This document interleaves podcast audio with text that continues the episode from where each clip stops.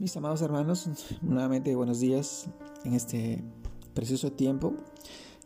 Permítanme acercarme a ustedes y reflexionar en el tema de hoy día, el cual se titula El ayuno que Dios escogió. Les saludo en nombre de nuestro amado Señor Jesús, Jesús de Nazaret. Y hoy día, bajo este título, El ayuno que Dios escogió, reflexionamos en el pasaje que está en el libro de Isaías, capítulo 58, versículo 6 en el cual nos dice, ¿no es más bien el ayuno que yo escogí desatar las ligaduras de impiedad, soltar las cargas de opresión y dejar ir libres a los quebrantados y que rompáis todo yugo? Isaías capítulo 58, versículo 6. Mis hermanos, el título de hoy día, el ayuno que Dios escogió, en este pasaje que encontramos en el libro de Isaías, reflexionamos que el ayuno es un medio del cual podemos acudir cuando existen situaciones difíciles en nuestra vida y querramos humillar nuestra alma delante de Dios o también cuando sencillamente deseamos pasar un tiempo de intimidad con Él. En el pasaje que hoy encontramos, el Señor nos enseña algunos aspectos que se deben reflejar en nosotros.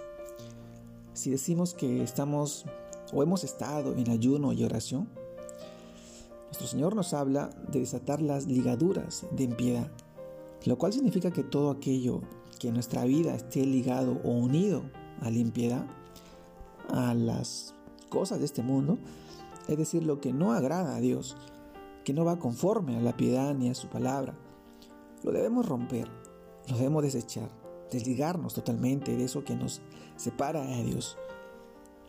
Dice su palabra que debemos soltar las cargas de opresión Muchas veces nosotros por rebeldía, desobediencia, andamos cargando con esa opresión que nos produce el pecado. En cambio, el ayuno es la disposición que nuestro corazón permite a Dios que nos dé la fuerza para apartarnos del mal, buscar el arrepentimiento sincero y pedir la intervención divina. ¿Qué fruto, otro fruto de ayunar debe ser dejar libres a los quebrantados, es decir, perdonar, mis amados hermanos, cuando nosotros perdonamos a una persona, la estamos librando de ese quebranto que le produjo el habernos ofendido. Y la vez le estamos dando la oportunidad de que cambie su, su mala conducta, permitiendo también así que se libere de la opresión del maligno. Amados hermanos, finalmente nos dice el versículo de hoy que el ayuno debe producir que rompáis todo yugo Básicamente significa que debemos romper toda práctica que en nuestra vida nos mantiene unidos al pecado. Pedirle a Dios que por su Santo Espíritu nos ayude a corregir esta mala conducta, el enojo, la ira, la amargura, las malas palabras, la gritería, la envidia, los celos y toda obra de la carne que corrompe nuestra comunión y nuestra relación con, con su Santo Espíritu. Amado hermano, mi hermana, el ayuno que Dios escogió tiene un propósito fundamental en nuestra vida.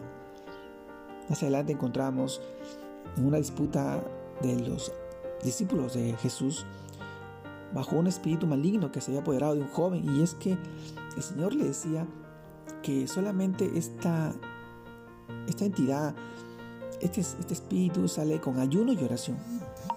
Y es que el ayuno y la, oración nos fortalece nuestra relación espiritual con Dios nos capacita, nos da la facilidad de poder tener esa autoridad para librarnos de estos espíritus que nos gobiernan o que gobiernan a, personas, a familias, tal vez amigos, y no, nos, eh, y no los bendice, no los ayuda a encontrar esa relación personal con Dios.